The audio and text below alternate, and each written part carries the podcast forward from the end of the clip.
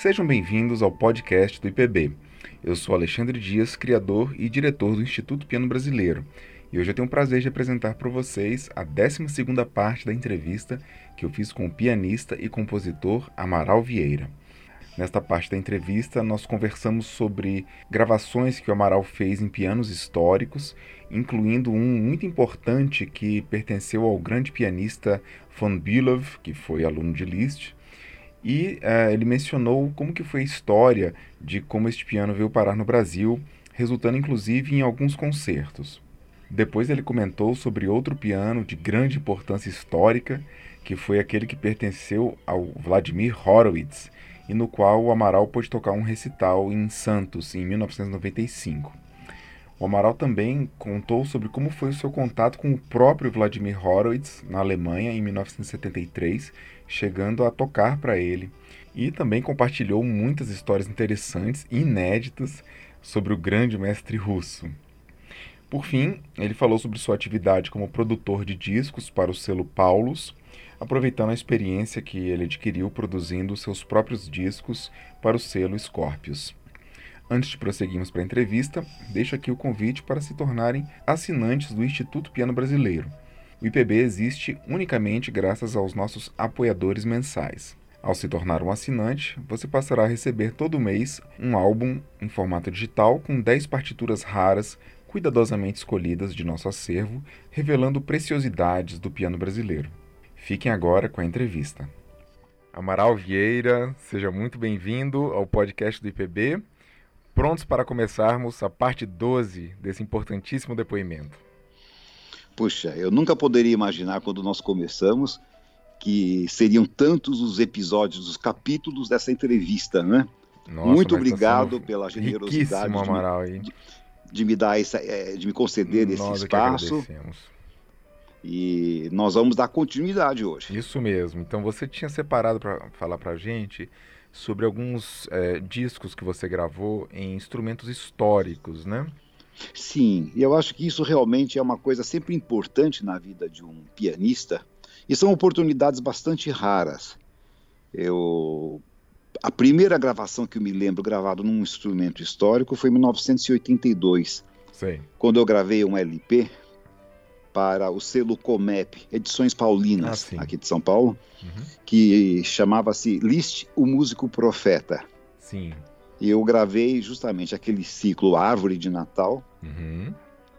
que é, são 12 peças. Como que é o título na língua original mesmo? Weihnachtsbaum. Ah, Weihnachtsbaum. Ah, é literalmente árvore de Natal mesmo, né? E que ele escreveu para a neta dele, Daniela von Bülow, né? Certo. Porque a filha dele, Cosima, Cosima havia sido casada em primeiro casamento com o grande pianista e compositor Hans von Bülow, e, maestro von também, uhum. von Bülow, né?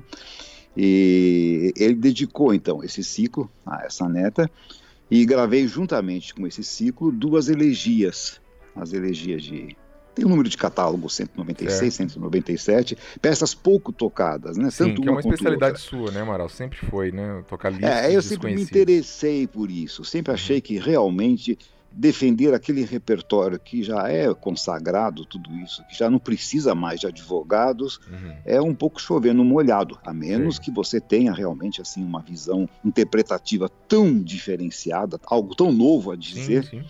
Mas tem outros compositores e outras obras em lista de espera, aguardando o beijo da bela adormecida, né, para poder realmente ser lembrados.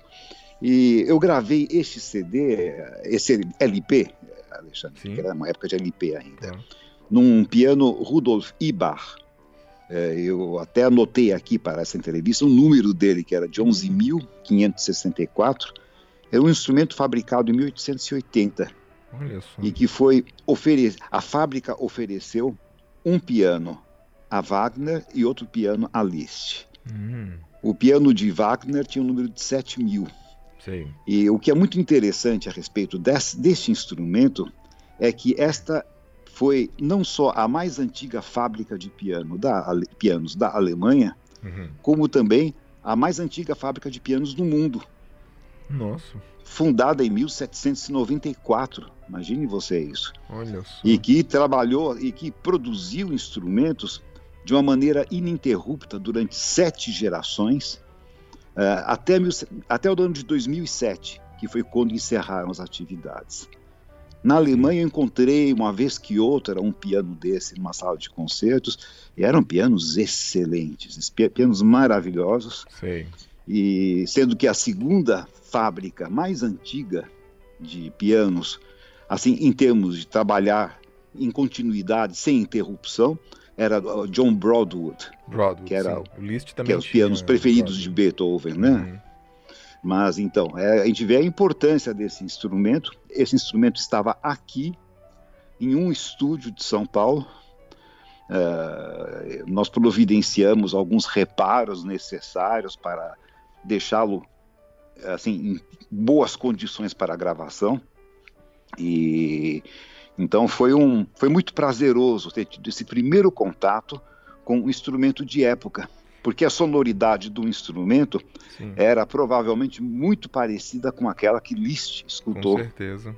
E foi difícil porque... restaurar o instrumento?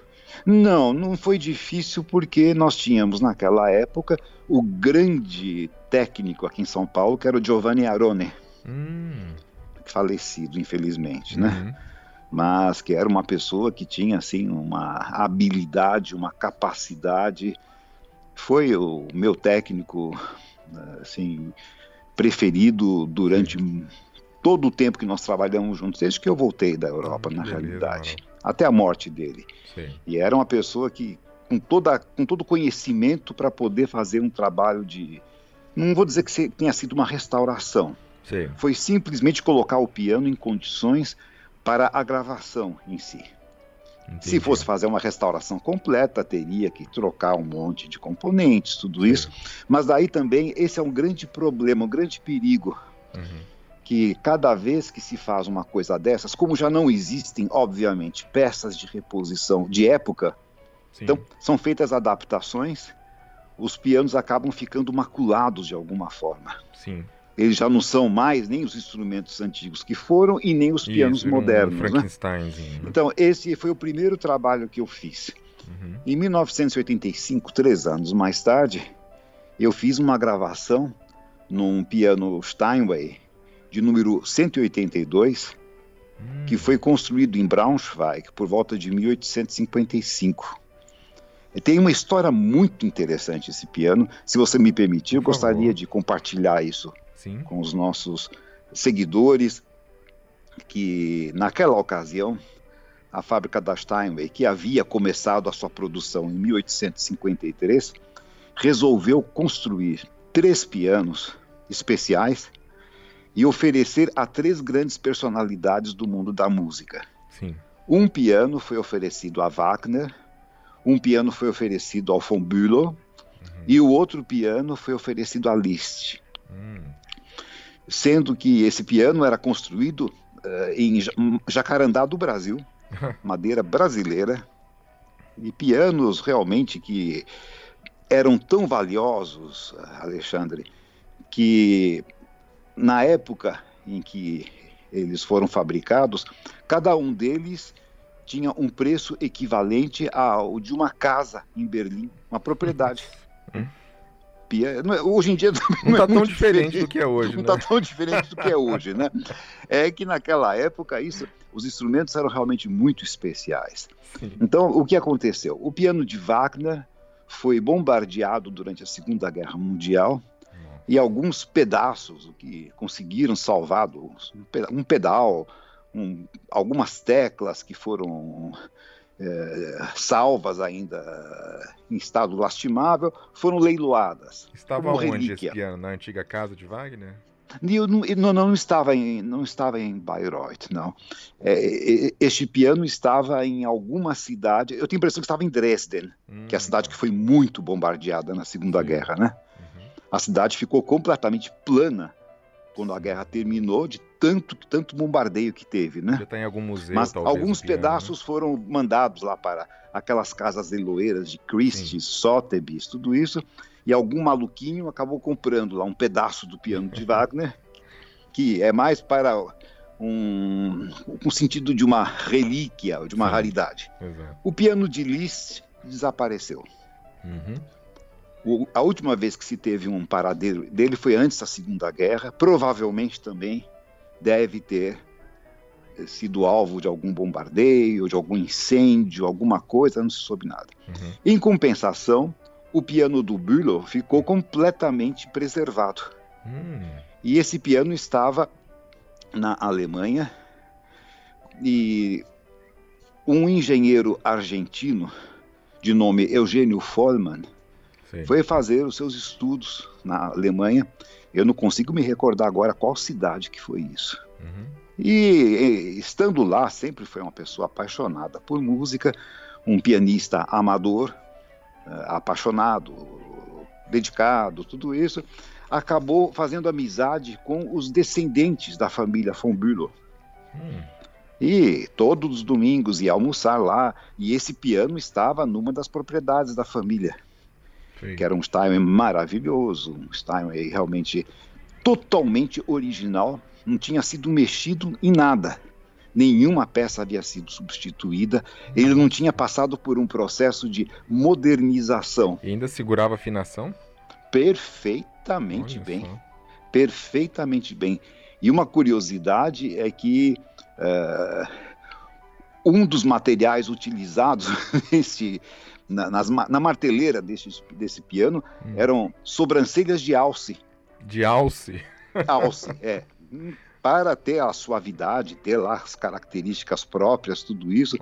É lógico, um produto inteirinho manufaturado, né? não havia processo industrial nessa Sim. época. Mas daí, depois de ter morado lá muitos e muitos anos, concluído o seu curso, o Eugênio voltou ao Brasil e como ele tinha assim verdadeira paixão por esse instrumento, toda vez que ia visitar a família, Primeiro, antes acho que de dizer bom dia, boa tarde ou boa noite, já ia para o piano tocar alguma coisa, né? Uhum. Os familiares deram o piano de presente a ele. Hum, deram o piano? O piano. Olha. O piano de presente, que tem, inclusive, é o autógrafo do ah, von Bülow. Tem o autógrafo dele. E ele trouxe esse piano para São Paulo. E esse piano ficou lá na casa dele um bom tempo, tudo isso por volta de 1984, 85, uhum. eu acho que foi mesmo através do meu interesse pela obra de Liszt, pelos muitos concertos que eu fazia naquela época, que eu tocava, uhum. ele acabou se apresentando e contou a história do instrumento. Eu fui até lá, ele morava fora de São Paulo, numa das cidades satélites daqui. Sim. E acho que São Caetano, se não me falha a memória. E o piano era realmente magnífico. Magnífico. Não tinha aquela, nem a sonoridade, hum. e muito menos a aparência de um piano velho, de um piano antigo. Sim. Era um piano bem que preservado, tinha né? Preservado, totalmente e qual preservado. A, a extensão dele? Você se lembra o tamanho né, no, ele ia até o Lá agudo, né? Ah, não, desculpa, eu perguntei do, a extensão ah, do, da, do, do, do tamanho do da cauda. É. É o tamanho, o tamanho do, do equivalente ao modelo D. Ah, tá. um, eu, eu, calculo que 1,72m, 1,70m. O modelo D tem 1,74m. Esse aqui talvez tivesse uns 2, 3 centímetros a menos. Isso você falou isso. é importantíssimo. Então, as teclas eram. A, a, extensão do teclado era um pouco menor. Um pouquinho menor. Faltavam um, cinco notas. Pra como cima. era normal naquela época, né? Quase todos os instrumentos tinham 85, não, faltavam duas, 85 teclas e não 88. Faltavam notas para cima ou para baixo? Para cima, ah, para tá. cima, para cima. Mas eram notas que até mesmo a gente vê que na literatura de época, nas partituras que Liszt que escreveu, os grandes virtuosos de época, eles colocavam sempre uma alternativa. Quando usavam essas teclas que só poucos instrumentos poderiam deveriam ter, uhum. colocavam uma alternativa para tocar de um outro jeito. Sim. Os famosos ossia, né? Ossia, Ou uhum. seja, exatamente. Então, daí eu fiquei encantado com esse instrumento e naquela ocasião a empresa IBM eh, começou a organizar uma série de concertos aqui uhum. em São Paulo. Mas concertos assim muito sofisticados, concertos no saguão do próprio escritório deles, Sei. que era preparado especialmente para isso, para receber 250 convidados, uhum. escolhidos a dedo. Lá, entre esses 250 convidados, devia estar, assim, 50% do PIB brasileiro, com toda, com toda certeza. É, donos de bancos, donos de grandes empresas, tudo isso. E depois desses recitais era oferecido geralmente um jantar. Uhum. Um jantar que era preparado sem que você percebesse qualquer tipo de ruído durante a apresentação musical.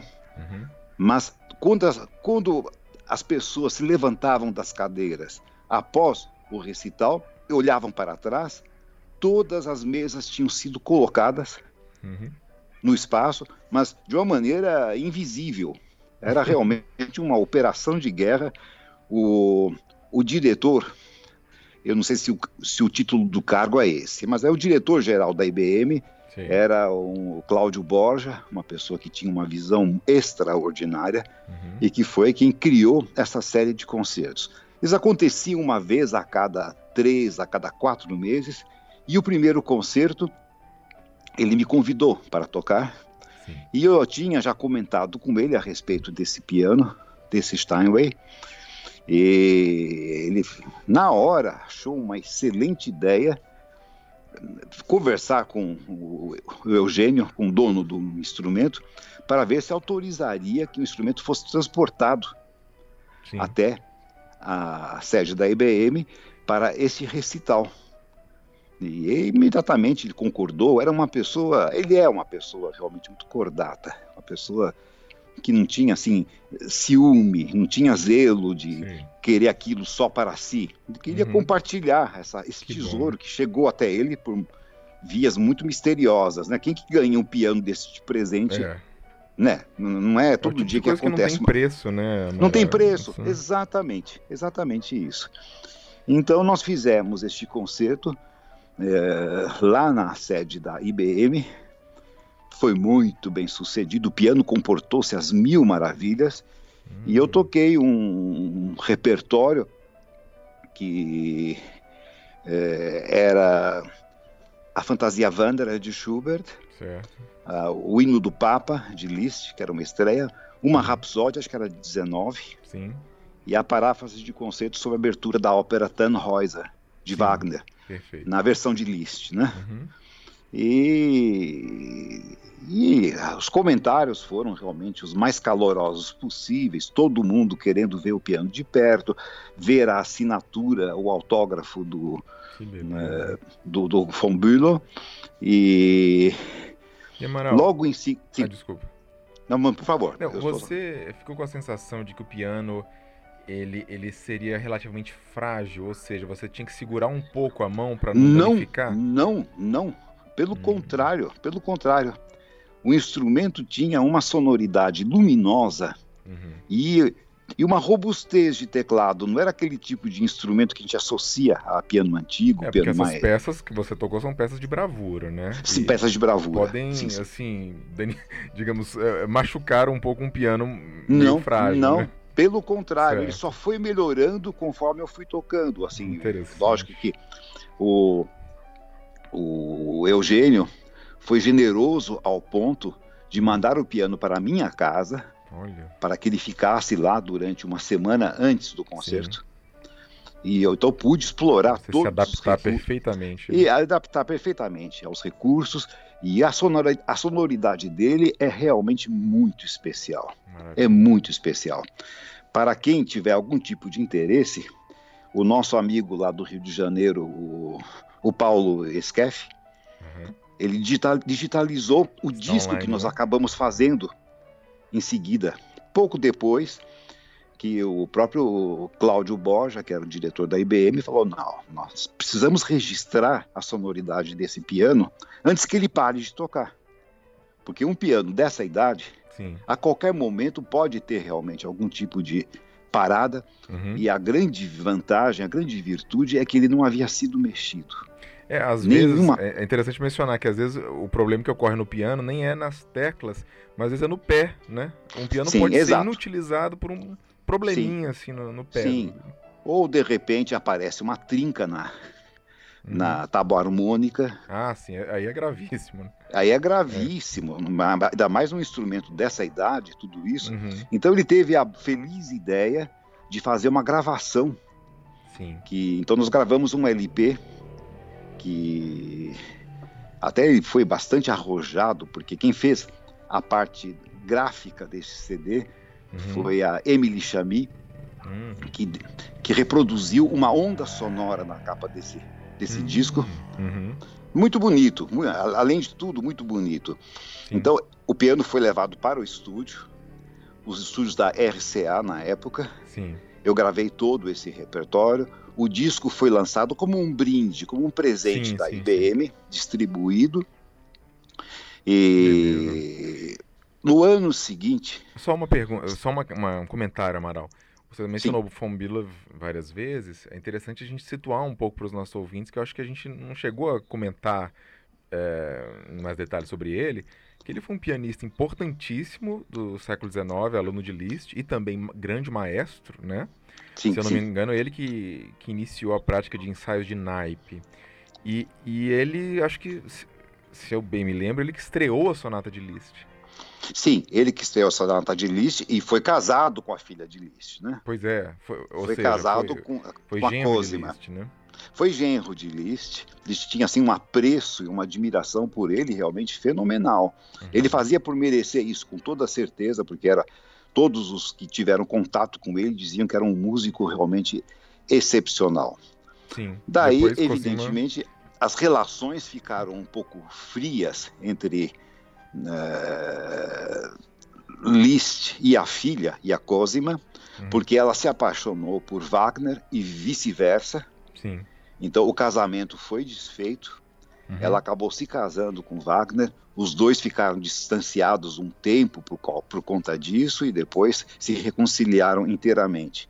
Sim. Mas é nessa ocasião em que o piano foi doado, foi presenteado a Bülow pela casa Steinway, ele era casado com uma Cosima. Hum, porque só mais tarde é que ela realmente resolveu fugir com o, o Bülow e com, não, com, com Wagner, Wagner, né? E começaram uma nova vida. Sim. Então é uma história romanesca isso tudo, mas não para aí. Uhum. Não para aí, porque daí nós fizemos então o concerto, fizemos o disco, a sonoridade do piano ficou preservada. No ano seguinte, que foi 1986, que era o ano do centenário da morte de Liszt, eu fui convidado para fazer um concerto, um recital, no Festival de Campos do Jordão, e como eles tinham acompanhado essa história do piano histórico, do piano 182 da Steinway, uhum. então surgiu a ideia: que tal fazer o recital no piano que pertenceu ao Bülow, uhum. que estava aqui no Brasil ainda, né? Bem, fomos conversar com o engenheiro Eugênio Follman, que de imediato concordou. Nós explicamos bem a ele quais eram os riscos de levar o piano para lá, cidade, porque o festival é feito no inverno, né? Sim. É, é, é a inteligência brasileira, no seu mais alto grau, escolher a cidade mais fria do estado de São Paulo, o mês mais frio do ano, para fazer um festival de e, música. E atrai bastante gente, porque tem um charme, né? Sim, mas atrai muitos bolsistas do Nordeste, inclusive. Que a primeira Sei. coisa que fazem é contrair uma pneumonia, Ai, né? meu Deus. Porque não tem nem roupa para poder realmente enfrentar esse frio. Sei. Na minha modestíssima opinião, um festival aqui no Brasil tinha que ser feito numa cidade feito Tatuí, uhum. que é uma cidade onde existe a escola de música que pertence ao governo do estado, no mês de verão, para uhum. os estudantes ficarem à vontade em bermuda, uhum. pode dormir em barraca, não uhum. tem nenhum tipo de formalismo, mas aqui foi assim a ideia de mimetizar, uhum. de macaquear, como é o bem o hábito do brasileiro, os europeus, alguma coisa de fora. Tem um uhum. charme, evidentemente, a cidade é muito charmosa, Então as pessoas vão lá comer um fondue, uhum. vão tomar um vinho, vão não sei o que, mas isso evidentemente é extremamente restritivo Sim, em relação. Do ponto de vista de quem está começando ainda. Sim, uhum. sim, sim. E mais, acho que é, é seletivo, porque direciona é, esses espetáculos que são feitos aquelas pessoas que podem se dar ao luxo de ir a Campos do Jordão. Uhum. As diárias de hotel são caríssimas. Uhum. E sem contar agora uma coisa que também, para mim, tem um grande peso: o extremo desconforto que é uma pessoa se apresentar nesse festival num auditório que tem uma boa parte construída em vidro, com uhum. temperaturas glaciais temperaturas de 2 graus, 0 grau 2 graus abaixo de zero, sem aquecimento. Você está falando Tem do um Cláudio Santoro. Cláudio Santoro, exatamente. Tem até um caso bastante conhecido, que é o caso da pianista Ingrid Hebler, né, conhecidíssima Sim. pianista austríaca, uhum. que veio se apresentar no Festival de Campos do Jordão e que jamais poderia imaginar que apesar de ser um mês de inverno, que a sala não fosse aquecida. Então ela entra para tocar um recital, o teatro lotado, ela toca a primeira peça com um visível desconforto, daí se levanta vira-se para a plateia e fala: hum, Eu venho de um país muito frio, como todos sabem, é a Áustria. Hum. Mas eu nunca passei tanto frio quanto esta noite. que isso, mano. Daí saiu, foi buscar um casaco, hum. um casaco de pele, que não era coisa de. não era tempo de ecologia ainda. Uhum, uhum. Daí colocaram uns aquecedores a gás certo. em torno do piano para poder aquecê-la um pouco. Quer dizer, é muito desconfortável, muito desagradável. Mas enfim, daí o piano foi transportado para o auditório Cláudio Santoro uhum. e eu fiz o recital.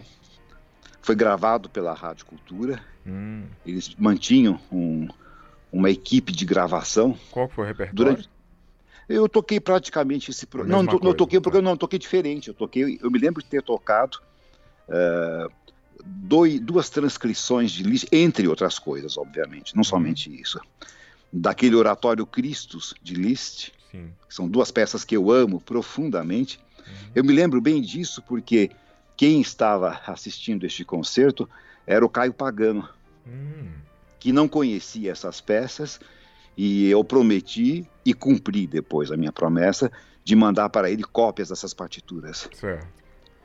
Me lembro que o Gilberto também, Gilberto Tinetti estava presente. Hum. Enfim, os artistas. Deviam ser professores também... do, do curso, né?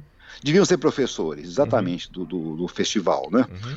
Mas, então, essa foi a última aparição desse maravilhoso Steinway, que uhum. resistiu bravamente à baixa temperatura, Sim. ao transporte, tudo isso, é. e voltou para casa do Eugênio. E depois foi para onde? E daí aconteceu o seguinte, que o casamento do Eugênio se desfez e o piano entrou em disputa entre, uhum. no casal. Uhum. Bem, é, lógico, quanto vale um piano desses? É, se for leilão, que... pode alcançar um valor altíssimo, né? Altíssimo, mas é sempre uma coisa feita por estimativa. Uhum. Mas no fim, eu não sei qual foi o tipo de acordo que fizeram. Uhum. Apareceu um colecionador do Texas, uhum. aqui em São Paulo, que ficou sabendo do piano era um, e, e comprou. Comprou ah, tá. o piano. Eu tenho na lembrança, eu posso estar completamente enganado, mas eu tenho esse número na cabeça, muito por acaso não há de ser, não é, Alexandre? Uma coisa por volta de eh, 150 mil dólares. Uhum.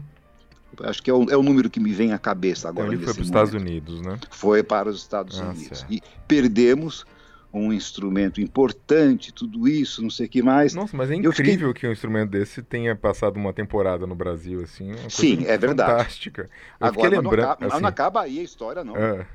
Se você acha que é o fim da não, história, não. ainda tem mais para contar. Porque depois, muitos e muitos anos depois, mais de 20 anos, daí eu vou fazer um recital no Teatro do Sesc, já nem sei mais qual unidade aqui de São Paulo, e de repente eu vejo o Eugênio, que fazia muitos, havia muitos anos que eu não tinha contato, não sabia mais dele, nada disso.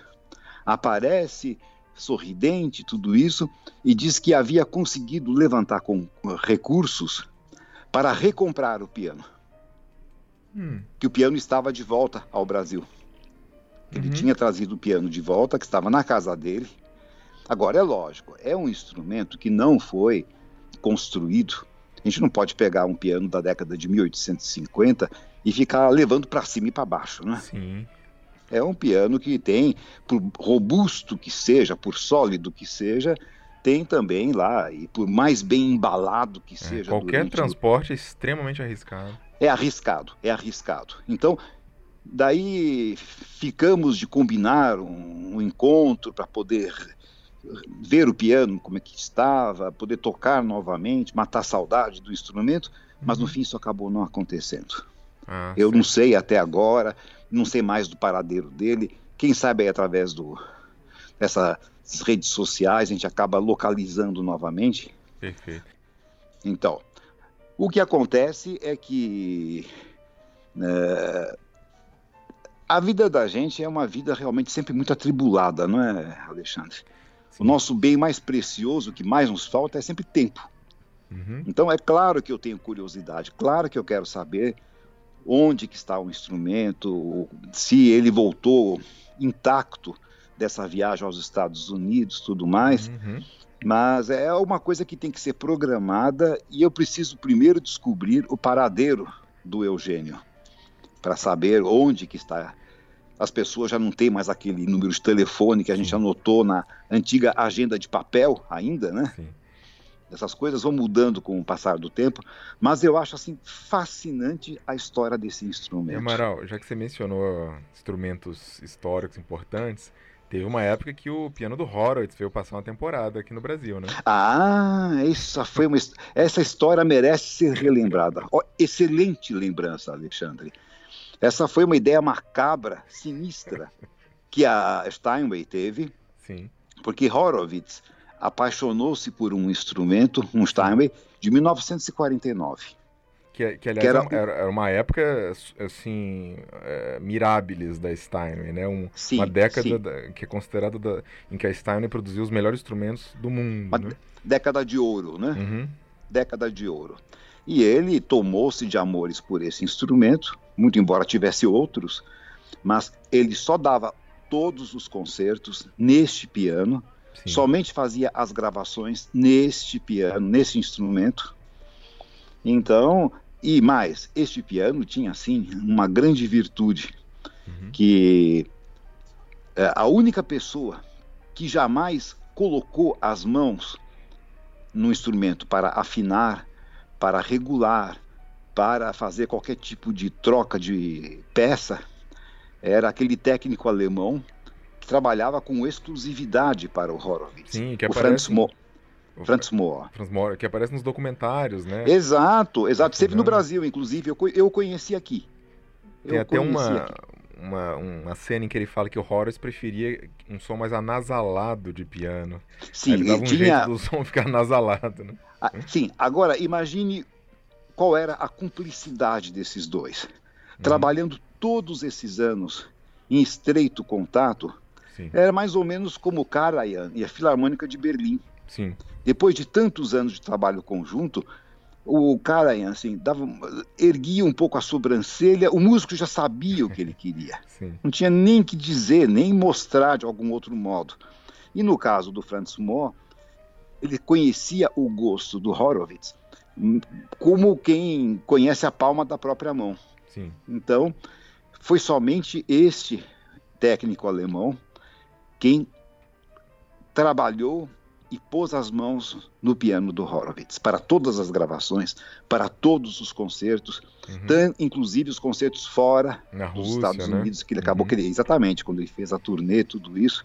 E uma pessoa adorável.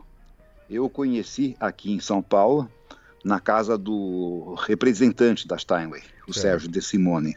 Uhum. É uma pessoa realmente adorável. E Acontece que o Horowitz morreu e ficou sempre aquela lenda do piano. Algumas pessoas tinham assim alguma dúvida. Cheguei a escutar, inclusive, Alexandre, uhum. que ah, aquele piano, as cravelhas eram feitas de platina. Hum. Porque eh, para tentar encontrar uma justificativa por que, que o Horowitz tocava tão bem, tão diferente. Mas conta que era muito leve, né, o piano. Leve, era Sim. o toque dele era muito leve. Sim. Eu tive a oportunidade de constatar isso quando eu estive lá, uhum. na casa dele, tocando para ele, em Nova York. Como é que Mas, é? Você tocou é, para o Horowitz? Sim, Peraí, essa parte você não falou, Amaral. Eu não, toquei, eu não toquei, eu não, não mencionei isso, não? Não, isso é importantíssimo. É, é foi Como é um é que contato, foi isso, meu Deus? Eu tive um contato bastante estreito com ele através da sobrinha. A sobrinha do Horowitz é, morava em Freiburg. Sim. E começou uma carreira absurdamente fantástica. O nome dela era Erika Vogel, uhum. nascida na Suíça.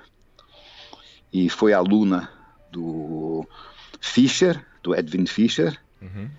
que ela detestava do fundo do coração, porque não tinha assim um entrosamento, a maneira de pensar a música era muito diferente. Uhum. E teve um grande, como grande mestre que ela amava de paixão, o Cortot, uhum. Alfred Cortot, que foi o grande professor dela, o grande mentor na realidade. E começou uma carreira verdadeiramente promissora até que ela estava em turnê. Bem, vamos ver, ela é nascida em 1933. Uhum. Ela estava em turnê com a orquestra da Suisse Romande, dirigida por Ernest Ansermet, uhum. grande maestro, né? Tocando o segundo concerto de Bartok. Sim. E viajando de cidade em cidade, e o que ela sentiu no braço ou na mão foi só deve ter sido somente um cansaço. Uhum. Deve ter sido uma fisgada, alguma coisa que se tivesse feito um repouso um pouquinho, Sim. entrado numa banheira quente, passado uma pomada, alguma coisa, mas ela ficou muito assustada uhum. e quando ela comunicou que estava sentindo esse desconforto, acabaram levando a uma maior especialista em mãos uhum. da Suíça na época, que acabou engessando o braço dela, teve que cancelar os concertos seguintes, e por uma infelicidade, você veja, cada um tem um destino neste mundo mesmo, né? Uhum. É, engessou o braço, os dedos, de um jeito errado. Ai, nossa. E ela ficou 15 dias com aquele braço engessado, quando tirou o gesso, ela sentiu que o, o quarto dedo uhum. da mão direita tinha perdido a sensibilidade. Nossa. Ela tinha perdido completamente a sensibilidade desse quarto dedo. Ficou desesperada, como é. a gente bem pode, se, pode imaginar. Sim. Tentou de tudo que era possível com os recursos daquela época, uhum. para ver se conseguia recuperar a sensibilidade. Tentou algum tipo de mudança de dedilhados para ver Sim. se era possível tocar. E nesse meio tempo ela foi. Foi que o João Carlos Martins, numa época, teve, acabou tendo que fazer, né? Sim, exato. Adaptações. É. Adaptar novos dedilhados para poder tocar. Uhum. Agora, no caso dela, quando ela se deu conta de que não havia Sim. solução para o problema dela, ela ficou extremamente amargurada e deu por encerrada a carreira. Sim. Deu por encerrada a carreira, que ainda deu aulas assim esporádicas. Eu me lembro que um dos alunos dela foi o filho do Serkin, o, o Peter Serkin. Sei. Que, e foi inclusive o que fez com que ela se afastasse quase que definitivamente da música. Uhum. Porque numa das aulas ela disse: Não, mas o jeito que você está tocando não é, não está correto. Você tem que fazer isto assim, assim, assim, assado. Uhum. Daí vira-se ele para ela.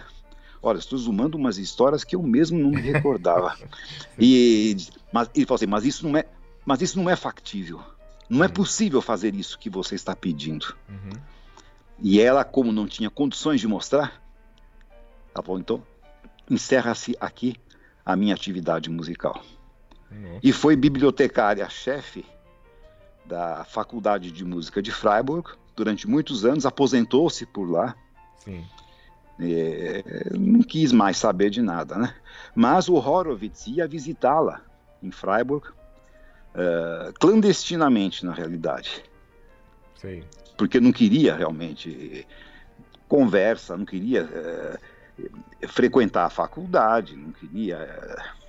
É, era uma lenda viva, né? A gente não tem ideia do sofrimento, da tragédia que deve ser a vida de uma pessoa que tem essa celebridade, que alcança ah, sim. Essa, esse foi um dos motivos de... dele ter parado de tocar em 53, né? Exato, Você exato. ter o peso de ser o maior pianista do mundo, sempre. Sim, sim. Na realidade, eu fiquei sabendo através da Érica qual foi o motivo verdadeiro, assim, específico. Uhum, uhum. Porque ele diz que começou a ter um tipo de, de sensação de que a qualquer momento durante um concerto ele fosse, ele fosse se petrificar. Uhum. Imagine, sabendo conscientemente que isso é impossível de acontecer, mas queria ficar paralisado, como se fosse uma estátua, um monumento. Mas é, o Schoenberg, o biógrafo dele, fala um pouco Sim. sobre isso, que é, é, algumas décadas antes, acho que da década de 30, ele fez uma cirurgia é, para retirar o apêndice sem nenhuma necessidade. Sim. E porque a mãe dele tinha morrido de apendicite. Né? E aí ele ficou assim. Profilaticamente resolveu é, tirar, né? Só que foi uma cirurgia complicada, que deixou sequelas. E uma dessas sequelas era ele ter dores lancinantes. E ele tinha pavor de ter essas dores durante um dos concertos. Então isso também acabou, acabou pesando. É, eu, eu sei que no ano anterior ao ano em que ele parou de tocar, porque ele tirou aquelas longas uh, férias, aquele período sabático, né? Sim.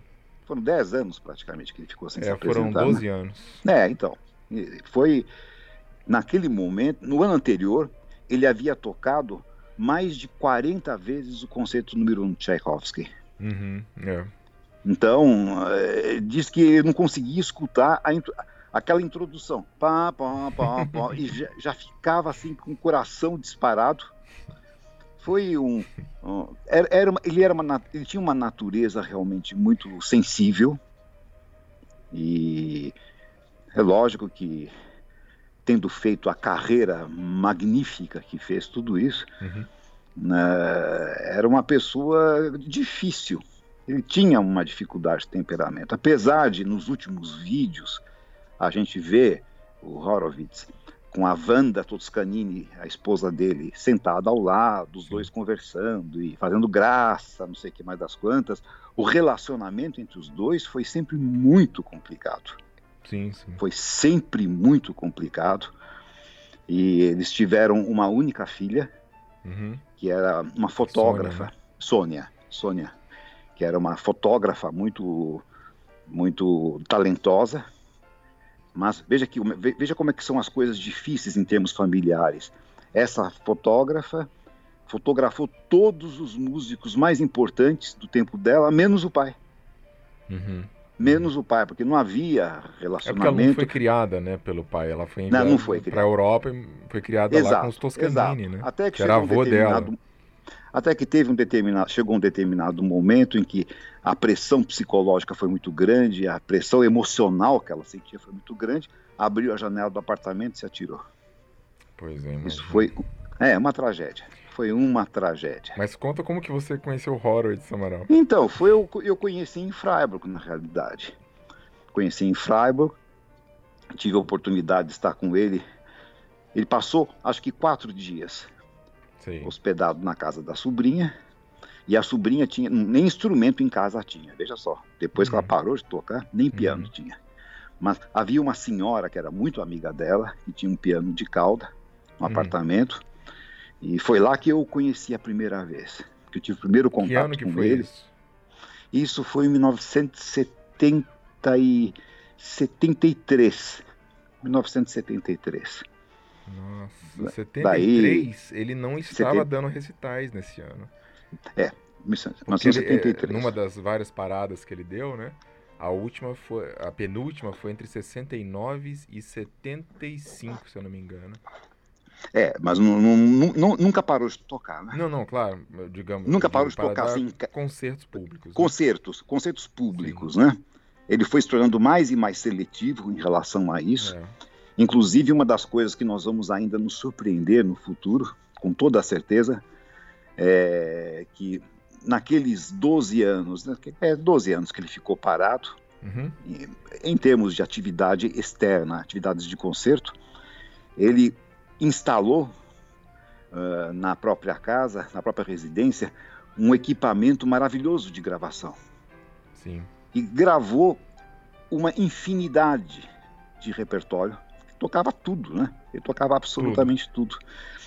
E uma das coisas que ele teria gravado durante esse período, que nunca, essas coisas nunca foram editadas, nunca foram liberadas, não sei uhum. o que acontece, teriam sido as 10 sonatas de Scriabin. As 10? As, é, gravou a integral das sonatas de Scriabin.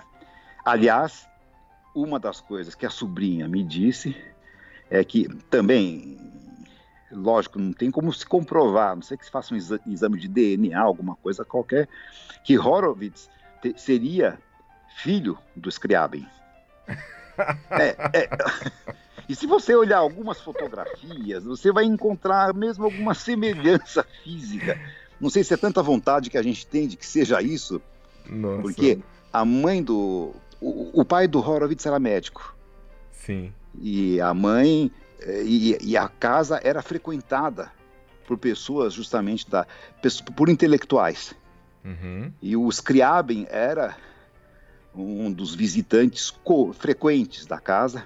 Uhum. E como eu tinha, não tinha todos os parafusos no, na, no lugar na cabeça, quando começava a falar a respeito daqueles planos dele, que estavam ligados à antroposofia, à, à, à nova humanidade que estaria surgindo, a criação daquela obra, aquele mistério, é. que era a última obra que estava querendo escrever e morreu antes de concluir, né? Sim. né? É, que era para ser tocada na Índia, é, no Himalaia, lugar específico. Himalaia, exatamente uhum. isso.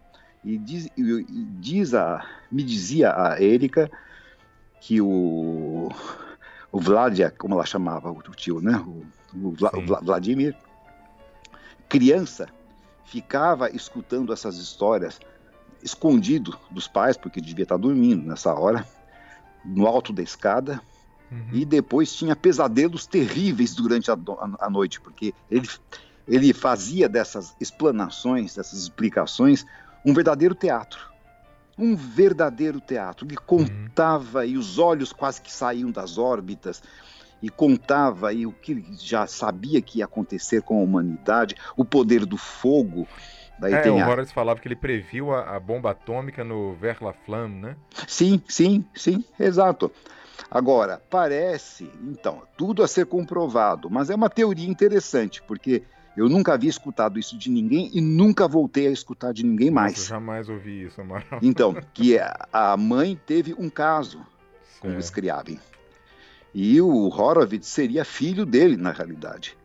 Coisa que o pai nunca soube, e o, o que até justificaria, vamos colocar isso bem entre aspas, o fato de ele ter sido talvez o melhor intérprete justamente juntamente com Sofronitsky uhum. das obras de Scriabin, né? E o uhum. interesse que ele manifestou pelas obras desse compositor no momento em que realmente, bem, Scriabin nunca deixou de ser tocado de verdade. Sim. Mas uh, houve um momento em que também não teve a visibilidade que tem hoje, o que teve depois, mais Sim. tarde.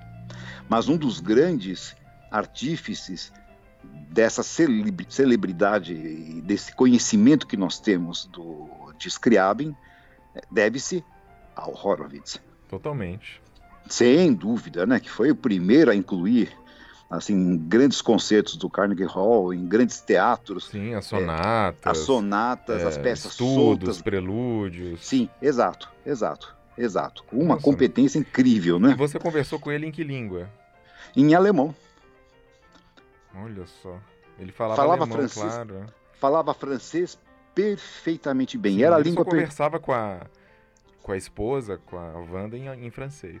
Em francês.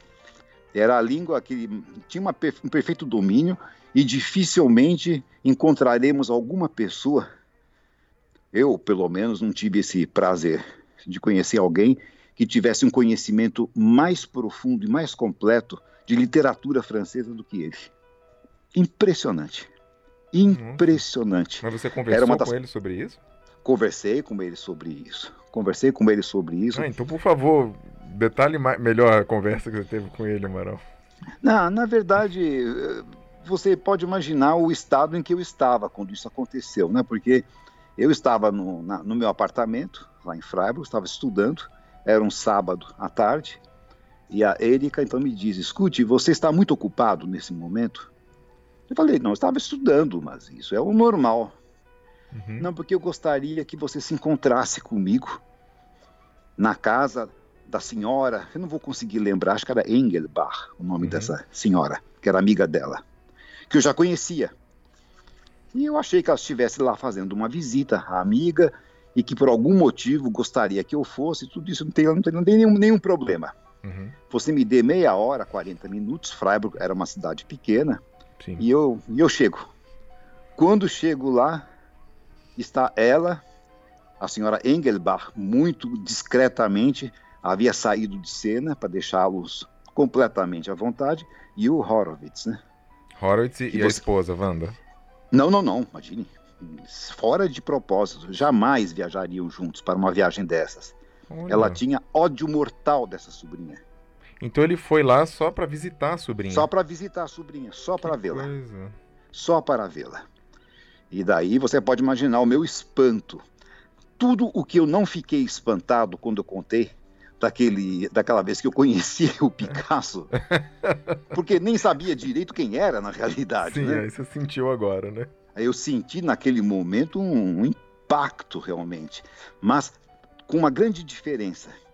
Como eu já, já convivia já tinha uma convivência muito estreita, porque a Érica era uma das minhas maiores amigas, melhores amigas, durante, desde que eu cheguei a Freiburg. Sim. Que eu tinha 17 para 18 anos de idade. Uhum. Então, ela já tinha me contado muitas histórias. Tinha me contado muito como ele era, uhum. a respeito do temperamento, das reações, Sim. das uh, peculiaridades dele, tudo Sim. isso.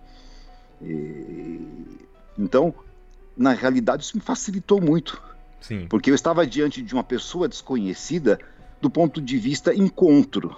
Uhum. Mas uma pessoa de, de quem eu sabia realmente detalhes que ninguém mais no Você mundo. Já sabia o que evitar, por é, onde exato, ir, né? Exato, uhum. exato. Qual era a natureza dele?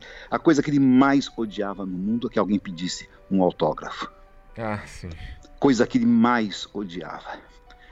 E tem até um episódio, se você permitir que favor, eu conte isso, é bem É bem interessante isso, porque é um episódio que foi pouco, acho que não, acho que não foi divulgado em lugar nenhum.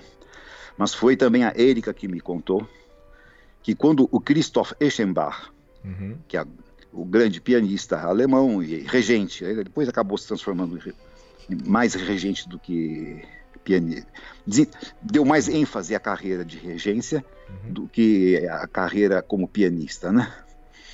Quando ele despontou, começou a aparecer tocando aqui, tocando ali, tudo isso. Dizem que o Horowitz fez um comentário e falou assim: puxa, finalmente um pianista alemão depois dos antigos, que eram excelentes. Estava se referindo a Bachhaus, Sim. se referindo ao Kempf. Mas depois houve um hiato, houve um tempo, teve a guerra, tudo Sim. mais, e não apareceu nenhum grande pianista uh, alemão. Uhum. Ele resolve, então, convidar, coisa que ele fazia com uma certa frequência, pelo menos uma vez ou duas vezes ao ano, uhum. quando ele ficava sabendo de alguém que estava realmente se destacando. Ele costumava ele receber lá, né? Receber, recebia, ele convidava. Uhum. Então ele convidou o Eschenbach para ir a Nova York, se encontrar com ele. E é lógico que ele, mais do que depressa, arrumou a malinha dele e foi correndo lá. Pra... Chegou até a casa do Horowitz e conversou. Ele sempre gostava de ter uma, uma boa conversa antes de escutar um pianista. Para saber que tipo de temperamento, que tipo de personalidade, uhum. se era uma pessoa extrovertida, se era uma pessoa introvertida, tudo mais. Daí, depois de uns 15 minutos de conversa, ele não ficou nada satisfeito com a conversa que ele teve, achou de uma pobreza, achou muito limitado. Uhum. Daí perguntou: Então, o que, que o senhor preparou para tocar? Ah, eu gostaria de tocar a sonata em si bemol maior de Schubert. A última. A última sonata. Puxa, ele falou assim: puxa, mas que é uma obra muito exigente Uhum. Então, por favor, fique à vontade e toque. E um dos hábitos que o Horowitz sempre teve durante o tempo, quando ele escutava alguém uhum. próximo a ele tocando, ele fazia muitas anotações. Hum. Ele escrevia o tempo inteiro. Nossa, a gente não imagina isso. Né? Não imagina isso. Exatamente. Parece que ficava, ficava assim olhando para o é. céu. É. Não, fazia muitas anotações. Tinha uma cadernetinha, um papelzinho. Eram folhas soltas, na realidade. Sei. Escreveu, escreveu, escreveu, escreveu, escreveu. Daí, quando acabou de tocar a sonata inteira, que é longa, né? Sim. Uma sonata de 50 minutos de duração. Uhum. Vira-se o Eschenbach e pergunta ao Horowitz: E então, o que, que o senhor tem a dizer? Ele falou assim: Bem, eu estou assim um pouco espantado. Por que, que o senhor toca a exposição do primeiro tema da sonata como faz Richter na gravação dele. Daí o senhor apresenta a transição para o segundo tema do jeito que eu faço na minha gravação. Já em compensação, o segundo tema o senhor toca como a Clara Haskell tocava. E foi identificando todos os retalhos, uh, todos os modelos nos quais ele havia se inspirado para criar um Frankenstein, né? Uma uma interpretação que não fazia sentido, porque era realmente pedacinho de um, pedacinho de outro, né? Sim. E foi. E daí foi ilustrando, ele próprio sentou, pediu ele que repetisse, ficou com ele quatro horas. Virou coisa que era aula. uma aula, deu uma uhum. aula. E mostrou, e pedia para repetir: não, não está bom, veja bem essa mão esquerda, e veja bem essa voz, e veja isso, e veja aquilo, não sei o que mais, tudo isso. Depois, quando terminou essa longa aula, que não estava prevista, né? Então ele estava cansado, ele se levantou para sinalizar que havia terminado aquele encontro. E o Eschenbach cometeu a grande gafe, foi o erro da vida dele, de virar-se para o Horowitz e perguntar, perguntar a ele o seguinte: será que o senhor poderia escrever um atestado contando que eu estive aqui tocando para o senhor e quais são as suas impressões. Hum. E um, Alexandre, uma coisa que poucas pessoas sabem é uhum. o quanto Horowitz podia se tornar frio, assim, em questão de segundos. Uhum. Diz que ele olhou bem nos olhos do Eschenbach, estendeu a mão e disse para ele, no mais perfeito alemão possível: Meu senhor, o senhor acaba de perder quatro horas do seu tempo. E, e despachou o sujeito. é, é. Ele queria tem, tem... quase uma carta de recomendação ali, mano. É, exa exatamente. Ele queria ter um registro disso, Sim. mas lidando com a pessoa errada. E, ao invés de ser agradecido pela oportunidade de ouro, de poder escutar conselhos de um dos mais consagrados, mais completos pianistas que a humanidade já produziu, Sim. Ele queria tirar alguma vantagem disso. É, o Dubal fala sobre isso no livro dele. Como é que foi uh, o fim da amizade dele próprio, Dubal, com o Horowitz também. Foi alguma coisa nessa linha, assim, também. Mas, é, sobre o encontro seu lá com o Horowitz, Amaral, você tocou para ele? Eu toquei, eu toquei a terceira sonata de Scriabin, que era a sonata que eu estava... Que era uma especialidade do Horowitz, né? Sim, dei, conheci aquilo. Ele gravou, gravou, gravou 50, né? Sim, isto e conhecia cada nota, que era inclusive assim surpreendente, que ele tinha todo o repertório. Uh, eu só encontrei isso novamente nesse, nesse nível quando eu tive as aulas com Kettner, que também sim, sim. É, era uma coisa assim absurda. Você levava a obra que fosse para tocar, uhum. ele jamais pedia que você entregasse a sua partitura a ele ou ia procurar a partitura dele por algum motivo. Ele tinha tudo na cabeça. Tudo na cabeça. Não, essa ligadura, não sei o que mais. Essa nota é, é assim. Essa nota aqui é longa. É tudo na cabeça. E o Horace chegou a tocar para você? O, o que, que ele. Tocar, to, claro. Ele sentou nenhum... o piano e tocou ali para você? Na, na hora. Na ah, hora. Sonata 3. Pedaços, um daqui, pedaços de lá. Ah, há quem goste desse segundo movimento um pouquinho mais rápido, mas eu, em compensação, gosto dele um pouquinho mais marcial, porque faz um contraste com o que veio antes. Ele faria, era uma pessoa, Alexandre, capaz de fazer tudo o que você quisesse se você não pedisse. Sei. não podia pedir, não uhum. podia solicitar. Tem que partir dele. Né? É espontâneo, era dele, era dele. Então, é, na verdade, eu teria muito a contar ainda a respeito disso, mas eu quero voltar àquele episódio, porque nós estamos desviando demais o nosso é, roteiro desculpa, inicial, é, que estava contando sobre o piano, piano brasileiro, né? Acabamos entrando em piano russo. Então, é, é o piano russo. Voltemos. Mas, então, vamos voltar para o piano do Horowitz, o instrumento. Então, Horowitz morreu, grande perda para a humanidade. Fica lá o piano dele, as pessoas realmente, na falta do Horowitz, vão se satisfazer com o quê? Com o piano. E a Steinway tem a péssima ideia de mandar este piano fazer uma turnê Sim. Pelos, pelo mundo, uhum. começando pela Europa.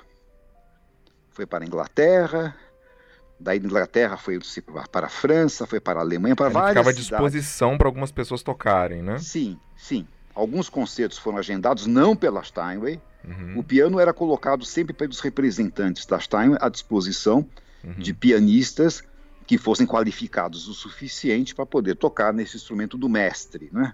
Sim. Agora, veja a tragédia, porque era um piano que de 1949 até aquele determinado até, até determinado momento da viagem, somente o Franz Mohr tinha cuidado. Sim. Chegou em Londres, mas o Franz Mohr não foi acompanhar um instrumento. Então, o técnico inglês chegou lá, afinou do jeito que ele achava que tinha que ser. Uhum. Daí tinha um outro concerto em Manchester. É um perigo, daí né? resolveu um outro cada um técnico. pode afinar de um jeito. De um jeito. Uma, então, uma afinação diferente. Diferente. E foi o que aconteceu. Então Nossa. esse piano, depois de. Deixa eu ver só pensar bem. Depois de duas semanas, já não tinha mais nada a ver com o piano do Horowitz. Sim porque diz que inclusive na Alemanha, numa das apresentações, né, o, o, técnico resolveu fazer uma regulagem no instrumento. Hum. Porque as pessoas estavam se, se queixando de que o instrumento era excessivamente leve. Ah, meu Deus. Então resolveu apertar? Corrigir, exatamente. Então, quando esse piano chegou ao Brasil, porque até aqui ele veio, né? Sim, pois é. Esse, esse piano chegou ao Brasil, ele já não tinha mais nada a ver com o piano original do Horowitz. Uhum. Então ele foi utilizado para alguns concertos. Eu próprio fiz um recital. Aliás, foi até o recital que fechou o Teatro Coliseu. Você Santos. fez um recital no piano do Horowitz? Fiz. Olha. Fiz. Eu fiz o último recital do Teatro Coliseu de Santos antes da reforma. Sim. Com a promessa como é que Teatro Coliseu, onde, onde tocaram a três pianos, a Guiomar, Souza Lima e Antonieta Rude. Né? Rude, nossa, quantos pianistas, quanta gente boa se apresentou naquele teatro, né? Sim. Então, o prefeito estava presente, ele, inclusive, quando terminou meu recital, o, pre, o prefeito me chamou à frente, ele estava com uma marreta nas mãos, e para Sim. simbolizar que o teatro seria reconstruído, reformado, uhum. então ele deu um golpe muito forte na parede para fazer um buraco hum. e, me, e me passou a marreta para também dar uma, uma marretada, né? E eu fiz esse último recital do Teatro Coliseu com a promessa, e como é que diz o povo? Promessa é dívida, né? Sim. Só que não foi cumprida.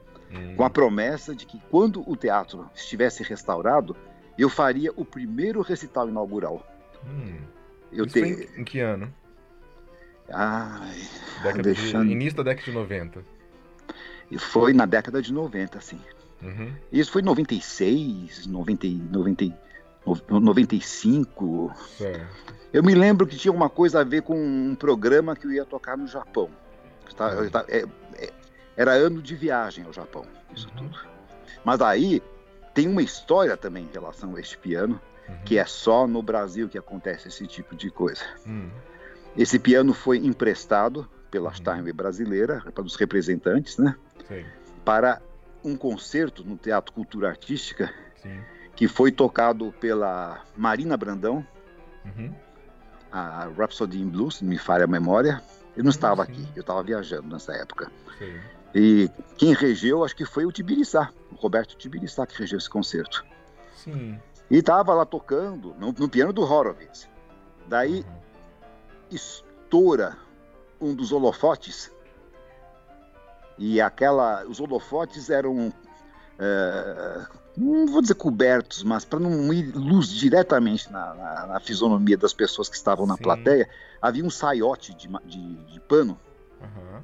Que aquilo começou a pegar fogo e essa e um desses retalhos de, de, de pano em, em, em, fogo caiu sobre o teclado e sobre, sobre a, o ah. piano do Horowitz. O pano pegando fogo caiu em pegando cima fogo, do piano e a Marina tocando. E a Marina Durante com sangue de ba... ah. Durante o concerto. A Marina com sangue de barata, que foi até o fim, não se deixou impressionar com isso. Ah. Daí, assim que acabou de tocar, já começou a afastar uhum. aquilo. Daí, no dia seguinte, de manhã, o... eles mandaram retirar o piano, mandaram para a oficina do Giovanni, para fazer todos os restauros, acho que nem comunicaram a Stein americana que havia acontecido isso, mas quase que o instrumento vira quase que pega um, fogo, um carvão, inteiro. vira um carvão Sim. aqui no Brasil Olha durante só. uma apresentação musical. Uhum. Mas você veja, é por isso que eu digo, acho que foi uma péssima ideia. É Se você né? ah, é arriscado, arriscado e mais para no fundo um engodo, porque aquele piano de longe não era mais o piano do Horowitz já tinha é, passado por E, e existe uma questão filosófica aí também, Amaral, que quem tem o som não é o piano, é o pianista, né, Amaral? É o pianista, exato. Porque exato. se você puser o Horowitz num piano de armário, vai soar o Horowitz ali. Sim, sim. Né? A gente vê isso quando ele faz. Na, naquela cena que foi filmada quando ele visitou o museu Scriabin, não é isso? É, não, é Tchaikovsky, não? E toca, uma, e toca uma peça no piano que está totalmente. É, eu acho que é do Tchaikovsky. Ele toca então, mas... uma peça do Rachmaninoff. Isso, uhum. e toca, e, e, aquilo soa, apesar do, exato, de exato. perceber que o piano não está em condições, Sim. a gente vê que aquilo faz sentido, né? Mas é, é uma espécie de fetiche. Uhum. Sempre houve um fetiche em torno desse piano. As pessoas se perguntavam, mas por que, que ele só toca? Mas isso era da personalidade dele. Sim. Ele só tocava recitais às quatro horas da tarde, 16 horas. Uhum. Temperatura da sala 23 graus. Sim. Não podia estar nem 22, nem 24. É, é, é, não, e, e tem a história também. Bom, já que a gente está falando sobre Horus, quando trocaram o palco do Carnegie Hall, é, fizeram uma grande reforma, um diretor antigo lá falou: é, Deixa eu guardar os pregos do Horowitz, os parafusos do Horowitz, porque é, o Horowitz sempre é, levava o piano dele para tocar, né? Ele nunca tocava Sempre. no piano do Carnegie Hall, nos pianos. Sim, do teatro. E aí era um empurra, empurra para cá, para lá, testa para cá, testa para lá. É, é, dava uma dor de cabeça pros é, técnicos ali do, da, da, sala. E ele sempre acabava no mesmo lugar. Aí o que, que aconteceu? Eles perceberam isso e, parafusaram três parafusos onde seriam as rodinhas do piano. Maravilhoso. E então eles já empurravam uma... para o lugar certo ali não tinha que ficar indo para cá, para lá, já sabiam o que, que era, e qual era o ponto estratégico. Guardaram o pedaço de madeira com esses parafusos. Mas então você veja, existe mesmo um fetiche em é, torno disso. Claro, mas... Em torno desse instrumento, das histórias dele e tudo mais. E mais, são poucos os pianistas que é. podem se dar ao luxo de poder tocar somente nos seus próprios pianos, né? Um é. outro que também tinha essa Michelangelo, esse né? é Michelangelo, exatamente. É, é, é Paderewski, até... Michelangelo e Horowitz, né? É, Agora, no caso do Michelangelo, ele tem um.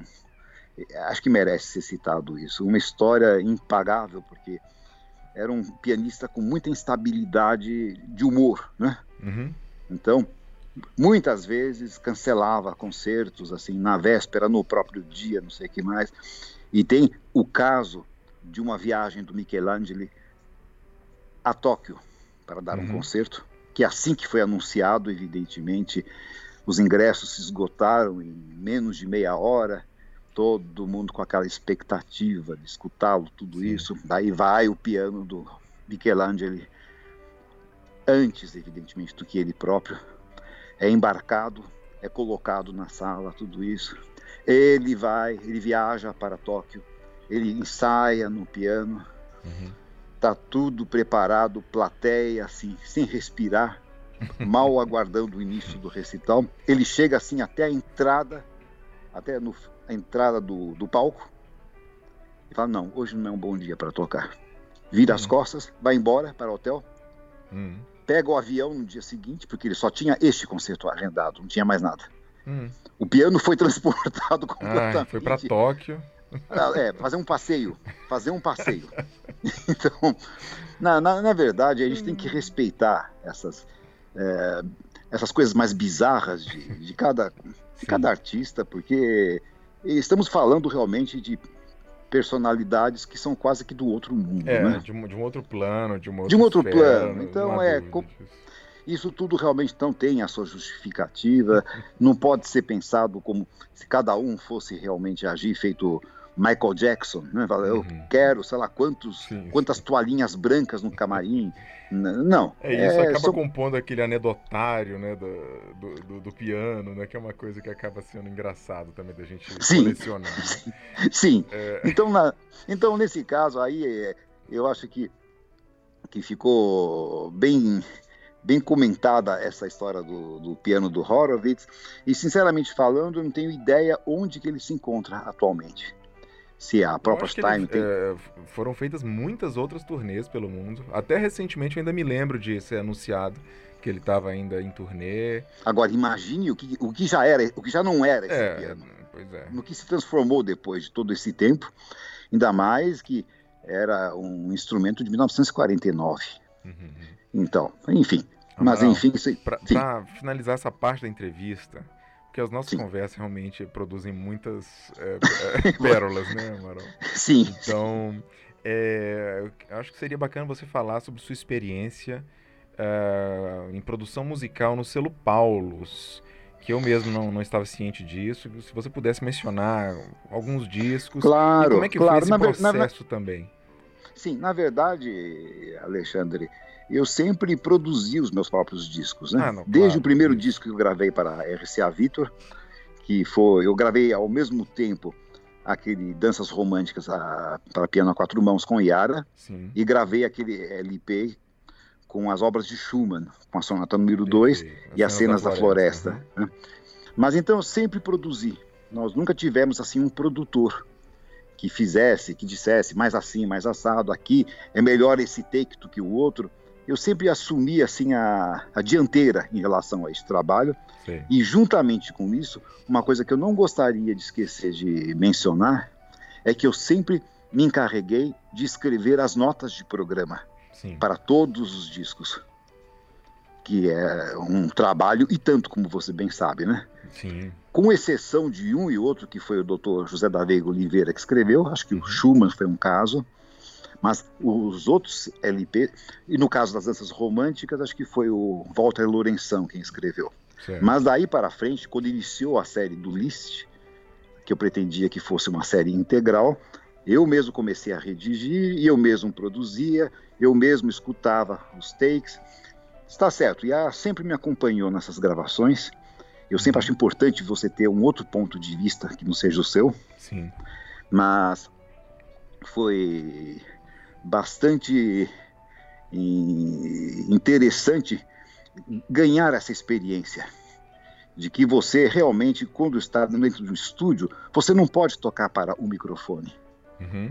Se você toca para o microfone, você está realmente mecanizando a sua interpretação.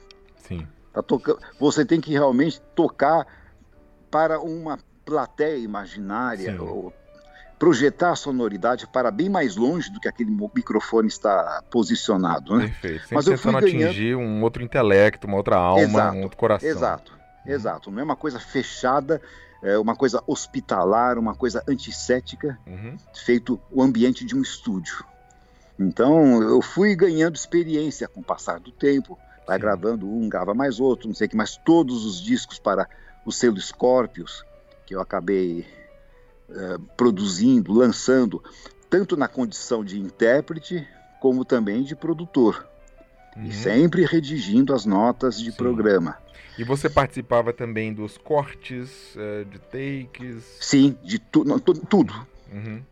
Na realidade, eu cheguei a participar, inclusive, do, da transferência do áudio para o acetato, que ia ser a matriz disso tudo. Hum. Que na RCA trabalhava a pessoa mais qualificada aqui do Brasil na época, que era o Martins. Eu não me lembro se era José Martins, o João, é, é José Martins. Mas é, é um processo fantástico. Eu não sei se você teve alguma vez a oportunidade de acompanhar Grava isso. primeiro em fita magnética fita rolo, né? Isso, daí depois que está tudo finalizado, as edições estão prontas, tudo isso, ela vai para o corte. Uhum.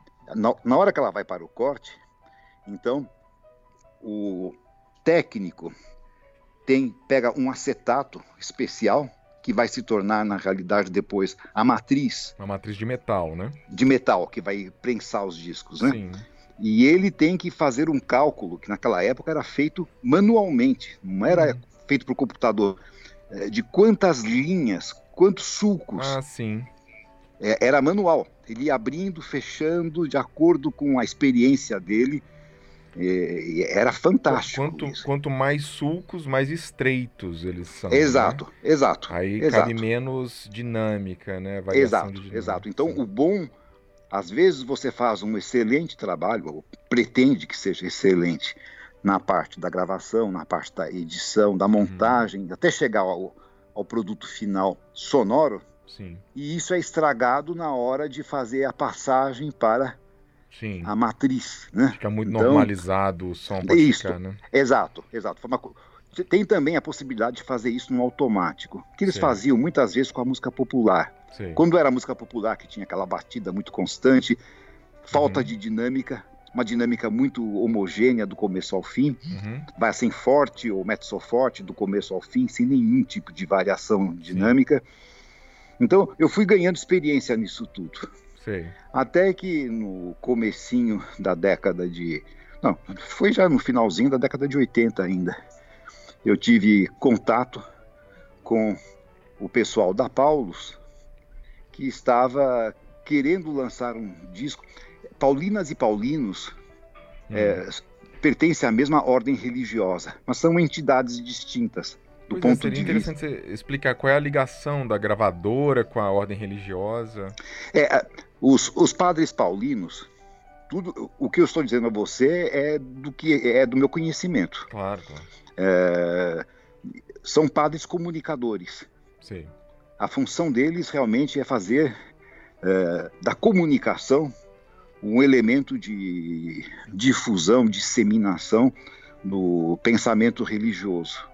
Uhum. Não que o trabalho tenha que ter um, uma temática religiosa, mas a missão do Paulino é comunicar. E é por isso que eles têm editora, editam livros, Sim. editam uh, CDs, uhum. editam. Antigamente editavam LPs, eh, editar, chegaram a editar vários DVDs, tudo isso. Uhum. Então, naquela, naquele momento em que eu tive o contato com eles, eh, eles estavam realmente tentando a nível inter, isso inter, internacional. Sim. Isso não aqui, porque eles, os paulinos estão espalhados pelo mundo e são muito poucos.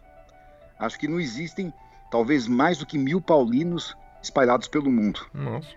E eu os encontrei inclusive no Japão.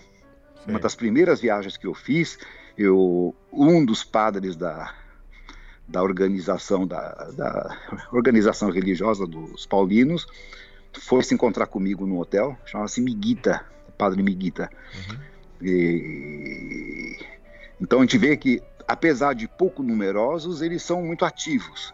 Sim. E eles estavam querendo criar um selo, tudo isso, evidentemente, é, comandado lá pelo, não vou dizer Vaticano diretamente, mas pela Itália. Uhum.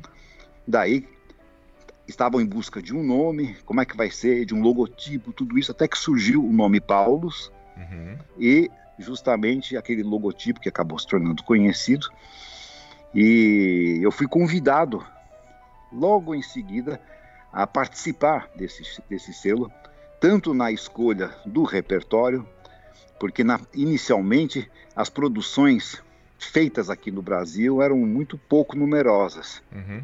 Eram mais eh, licenças que a gente acabava comprando de selos do exterior, Sim. da República Checa, uh, da Hungria, da Hungaroton, uh, de alguns selos italianos, de repertório variado, né? Certo. E não havia ninguém lá né, nesse selo que tivesse conhecimento musical avançado.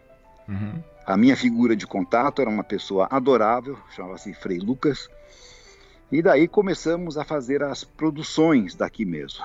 Uhum. Então, eu entrava, eles construíram inclusive um estúdio. Na, na no, eles tinham. Ah, você veja como eles são padres comunicadores. Uhum. Entre as várias uh, vertentes que eles, nas quais eles atuavam, havia a Rádio América. Sim. Uma rádio, uma emissora de rádio, então, uhum. para comunicação. Agora eu fiquei sabendo que eles têm uma faculdade. Tudo tem a ver com comunicação. Tudo tem a ver com comunicação. Tá aí, quando construíram um prédio novo, onde eles estão instalados, construíram um estúdio e contrataram um dos melhores técnicos de gravação, que a gente chama a gente, é, o Costa, é o Gato. Gato, sim. Ele o Gato. É famoso, famoso gato. ele. Famoso Gato. Discos que gravou, que gravou o CD com a Yara Bernetti, que, sim, enfim, sim. Uma, uma, grande figura e um grande profissional uhum. e um uhum. grande amigo na realidade.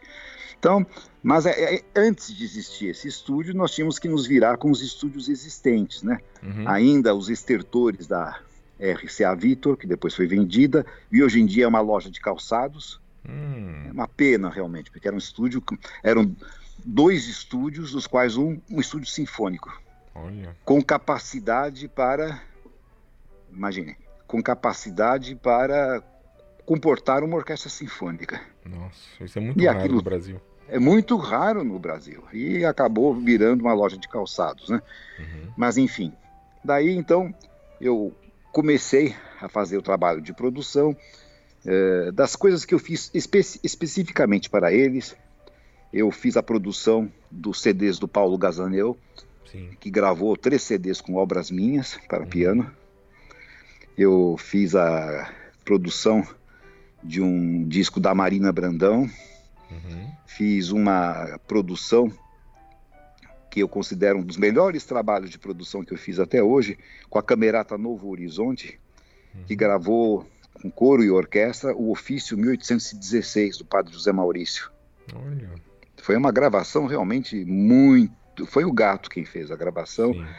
muito bem sucedida, muito trabalhosa, porque daí você tem que escolher os takes. Claro. E o seguinte, você não pode se dar ao luxo de dar as gravações por encerradas sem ter certeza de que você tem material bom para poder fazer as edições de tudo. Uhum. Porque depois não tem como chamar a turma de volta, né? Uhum, claro. Acabou, acabou.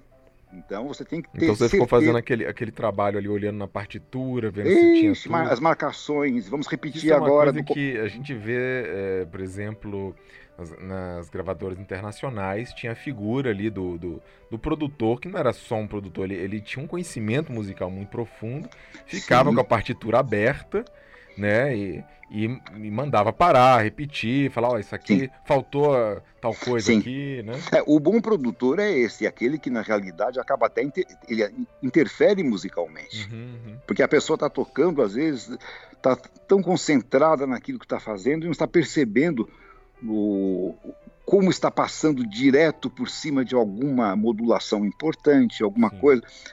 Dizem, inclusive, só um comentário entre eu volto rapidamente a esse assunto, que uh, quem tinha um produtor absurdamente qualificado era o Antônio Guedes Barbosa, hum.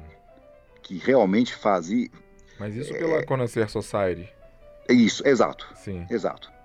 Que a excelência das, das gravações que ele fez se deve em grande parte, se deve em grande parte aos bons conselhos que este homem dava na hora da gravação. Sim. Antônio, respira um pouco aqui. Pensa um pouco. Está um pouco precipitado. Ó, você uhum. tem que ter muita autoridade para poder falar isso para um artista Sim. na hora da gravação. Com certeza. E o, e o artista tem que ser receptivo a isso, tem que, tem que ter respeito pela pessoa uhum. para não se sentir tutelado ou injuriado Exato. numa hora em que você está fazendo um registro né, de uma interpretação. Uhum. Dizem que esse, esse técnico, esse engenheiro de som, Sim. tinha uma formação musical muito, muito sólida e que deu só bons conselhos para o Antônio. Hum, então é, é, bom, é bom que as pessoas também saibam disso, que nunca é trabalho de uma pessoa só, é, né? É uma figura de bastidor que quase de nunca bastidor. aparece, né? Exatamente. E é muito mais importante do que isso. É. então, todos esses trabalhos que eu fiz, fiz um a produção de um CD da organista Dorothea Kerr com o trompetista Paul Mitchell, hum. música cerimonial para trompete e órgão. Certo. Nós gravamos na Catedral Evangélica aqui de São Paulo. Uhum. Então, fora do espaço de estúdio, né? E num lugar complicado, porque é um lugar de trânsito. Sim. Você não tem como interromper o trânsito para poder fazer as gravações. Sim. Então, às vezes, quando está saindo assim aquela maravilha das maravilhas, é a hora que um infeliz resolve dar uma buzinada. Sim. Então tem que interromper, refazer aquele pedaço tudo, todo. Mas eu acredito, eu nunca fiz uma contabilidade assim muito minuciosa uhum. de quantos discos eu produzi entre os discos da Scorpius e os discos da, da Paulus. Mas eu estimo alguma coisa entre 25 e 30. Nossa, é bastante. É bastante. É bastante, porque depois. Depois tem que lançar aquilo também, né? É, sim, sim, mas antes de lançar, Alexandre, você volta para casa com aquele material todo gravado para fazer as seleções. Sim. Porque por mais rápido, por mais que você, por mais ágil que você tente ser durante o processo de gravação, de fazer as anotações, qual é o take que você está gostando mais e que as coisas estão saindo do jeito que deveriam sair, é, essa memória é de curta duração. Você pode fazer uma anotação rápida na partitura e num papel ao lado. Uhum. Mas depois você tem que montar o quebra-cabeças, né? Sim. Tem que montar o quebra-cabeças. É uma coisa bem complexa. E é uma coisa complexa. E tem também os seus. O, as suas surpresas inesperadas. Uhum. Eu me lembro que quando eu entrei num estúdio para fazer a gravação da sonata Apassionata de Beethoven, Sim. eu Entrei no estúdio, me aqueci, era no estúdio da RCA. E anunciei. Sonata Apassionata de Beethoven, primeiro movimento, primeiro take. Uhum. E toquei aquele essa peça do começo ao fim e, para minha grande surpresa, fiquei muito satisfeito com o resultado. Geralmente a gente sempre acha que alguma coisa poderia ter saído melhor e tem que ser assim. Sim. Mas eu fiquei, eu achei que foi convincente. Uhum. Não teve nenhum acidente de percurso. Esse foi o único que... Beethoven que você gravou, Amaral? Só aproveitando parênteses. Não, eu gravei mais. Eu gravei mais. Eu gravei o Andante Favori. Hum. Eu gravei as variações heróicas. Hum. É, é, tem, tem todo um repertório Maravilha. que ainda não foi, não foi, não foi divulgado, não é, foi explorado. Ainda né? precisamos Mas... é, listar a sua discografia completa, Amaral. Isso, vai, vai eu ilu... preciso lembrar tudo que eu gravei. É, vai ser iluminador. Não, mas Sim. vai ser uma coisa interessante. Então, mas daí toquei é, essa história que eu queria contar. Eu toquei então o primeiro movimento, fui escutar no estúdio. Falei, olha, na realidade poderia ficar do jeito que está. Uhum. Mas eu acho que ninguém tá, pode andar de salto alto. Uhum. A gente não pode realmente é, abrir mão de humildade, de achar que alguma coisa não possa ser feito muito melhor do que aquilo que já foi feito. Uhum. Deixa eu tocar novamente. Toquei mais uma vez o primeiro movimento.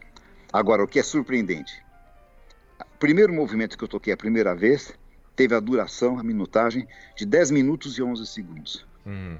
Entrei no estúdio, toquei novamente. Uhum.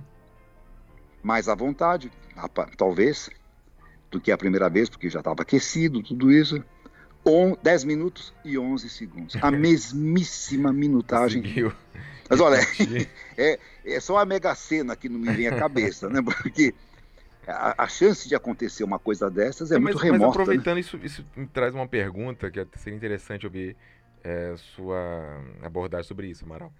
Você gosta de trabalhar, trabalhar, trabalhar até chegar em uma interpretação e depois sempre querer repetir aquela interpretação que você trabalhou com tanto afinco ou deixar-se deixar -se aberto para insights, de descobertas, novidades, uh, mesmo que isso desvie daquela primeira versão. Eu acho que tanto uma coisa quanto outra. Eu acho que aí, aí depende mais da obra que você está interpretando. Sim. Acho que quando você está diante de um compositor da grandeza, da envergadura de um Beethoven, é, onde aquilo que está grafado na partitura tem quase que força bíblica, né? É, são cláusulas pétreas. A gente não tem. É, segundo direito... o von Bülow, é o Novo Testamento. Né? O Novo Testamento, Do exato. Pianista. Sim, sim, eu concordo com ele. E o, e o, Antigo Testamento seria, claro, o cravo bem temperado. O cravo bem temperado. Agora, eu acho que realmente está por nascer ainda um, um intérprete, por mais qualificado que seja, que tenha mais autoridade moral do que um próprio Beethoven, por exemplo, para mudar alguma coisa, mudar uma dinâmica, mudar. Uhum. Eu não gosto de se acelerando que está marcado aqui. Não tem nada que gostar, não gostar, tem que fazer. Sim. Aquilo realmente é uma ordem superior uhum. que vem de um dos maiores gênios da humanidade, né? Sim, mas então, sempre tem espaço, claro, para o intérprete. Mas é, sempre haverá né? espaço, porque Isso. ainda que você siga à risca tudo aquilo que está escrito, quando o compositor escreve, por exemplo, uma dinâmica na mezzo forte, Sim. você não vai encontrar dois pianistas que tenham um mesmo mezzo forte, Sim. a mesma qualidade. Já uhum. tem alguma coisa individual nisso. Claro quando o compositor escreve um allegro ma non troppo, isso não é igual, não é o mesmo conceito em duas cabeças diferentes. Sim. Aliás, eu não sei se eu cheguei a mencionar isso quando nós fizemos as gravações anteriores, mas vale a pena aqui neste momento. Sim. De que numa das aulas que eu tive com o Zeman, que foi meu professor da Alemanha, que uhum. era aquele professor que eu disse que era muito rigoroso, Sim. tudo isso, e que ele me incentivou a comprar o livro do Czerny. Eu cheguei a contar isso? Não, do Czerny. Sobre a interpretação das obras de Beethoven. Ah, sim, que o Czerny foi aluno de Beethoven. Claro. Foi aluno de Beethoven. Então ele escreveu um livro a respeito da interpretação de toda a obra para de Beethoven que uhum. tenha piano, inclusive os trios, sonatas, tudo. Uhum. Então você compre e você leia esse livro e me diga o que você acha a respeito disso. Uhum. Primeiro que eu fiquei bastante surpreendido que era um livro que tinha o formato de uma partitura. Uhum. Muito embora fosse um livro mesmo, com uhum. ilustrações musicais, obviamente, mas não tinha formato de livro, era um formato de partitura. Sei. Quando cheguei na numa das aulas, ele perguntou: "Você comprou aquele livro que eu falei para você comprar?" Falei: "Comprei, sim." "E você leu?" Falei: "Eu li." "E o que que você achou?" Falei: "Eu fiquei desapontado." Hum. Sinceramente falando, eu fiquei muito desapontado. Mas por quê? Ah, porque o que ele escreve é absolutamente o óbvio.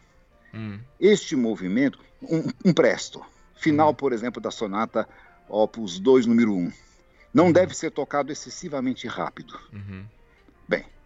Claro, nada deve ser tocado excessivamente rápido. Uhum. Um adágio. Uhum. Este movimento não deve ser tocado de um modo arrastado, uhum. um modo estático, tem que fluir. Uhum. É, mas isso tudo é óbvio. Então o que ele escreveu foi o óbvio e o lulante, escrito uhum. em palavras. Certo. Daí ele me olhou com, com um olhar assim bastante bondoso, em se tratando da figura ainda mais. Ele falou assim: Meu caro amigo, o dia que você tiver sentado em bancas de concurso, tantas vezes, ou a metade das vezes que eu sentei na minha vida, você vai ver que nada disso é tão óbvio que aparecem uns candidatos tocando um presto, assim como se fossem tirar o pai da forca. uns andamentos lentos, arrastadíssimos, uhum. tudo isso. Sim, sim. Então, na verdade, às vezes a maior dificuldade foi uma lição que aprendi com ele nisso tudo. É, é, a maior dificuldade é conseguir colocar o óbvio em palavras. colocar aquilo que seria o Nossa, normal. Eu, eu, eu, eu, acho que vai ser muito legal a gente poder até conversar um pouco mais sobre essas questões interpretativas de Beethoven, Sim. porque, bom, além do Czerny, tem, eu acho que o primeiro biógrafo de Beethoven foi o Schindler. Schindler, sim. E ele escreve alguns trechos da biografia, ele grafa alguns compassos, mostrando como que o Beethoven tocava, na verdade, e mostrando sérias discrepâncias entre o que estava escrito sim, e como sim. Beethoven tocava. E isso gera algumas questões muito profundas, sim. Né, interpretativas. É, eu, na internet, quem está explorando bastante isso é aquele holandês, o Wim Winters, né?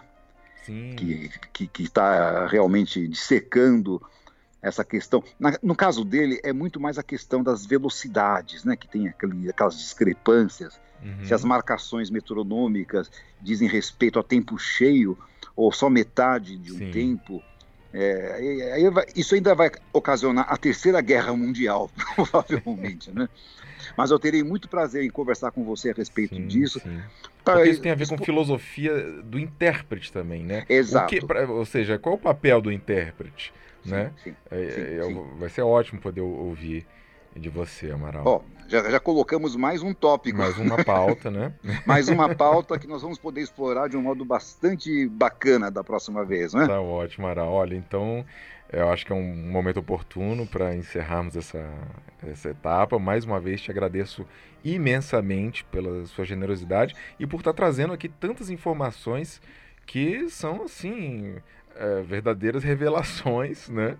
E, é, e algumas divertidas. Não, sempre não leria em lugar nenhum e, claro, com, com a sua capacidade ímpar de contá-las.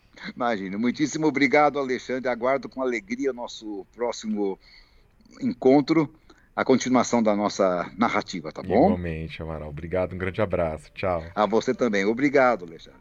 E assim ouvimos a 12 parte da entrevista com o pianista e compositor Amaral Vieira.